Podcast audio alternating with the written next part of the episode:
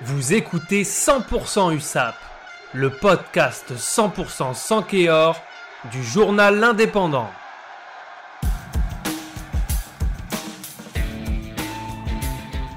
Ce vendredi 12 février, l'USAP qui recevait son voisin au doigt, l'US Carcassonne, a maigrement tiré son épingle du jeu en l'emportant 17 à 9 et en stabilisant sa position de dauphin de Pro D2 à 2 points de vanne. Une lutte qui aura été âpre pour les hommes de Patrick Arletaz dans un derby haché avec beaucoup de fautes de part et d'autre.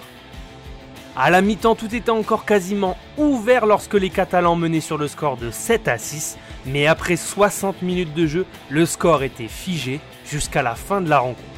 Pour ce match, le 15 catalan était constitué de Kubrayashvili, Lam, Walker, Héroux, Laboutolé, Château, Pélé Pélé, Chouli, Pato Fernandez, Degmash, Pujol, Acebez, Georges Tisley, Chouli, Fanou et Melvin Jaminet. Deux essais ont été inscrits côté 100 et or par l'intermédiaire de Pujol et Vellart, tous transformés par Melvin Jaminet, qui s'offre en plus une pénalité supplémentaire à la 58e. Côté carcassonné, c'est Lucas Meret qui a marqué sur les trois pénalités, ouvrant même le score à Aimé Giral dès la deuxième minute. Au-delà de la victoire plutôt étriquée des Catalans, Patrick Arletaz, le coach de l'USAP, a tiré quelque peu la sonnette d'alarme sur le match. Je cite très peu abouti de l'équipe catalane avec beaucoup de ballons perdus et peu de ballons gagnés. Trop de déchets dans le jeu pour ne pas se remettre en question après deux matchs compliqués. Le staff catalan s'attend à un meilleur contenu et se satisfait plutôt de pouvoir faire cette remise en question avec une victoire en poche.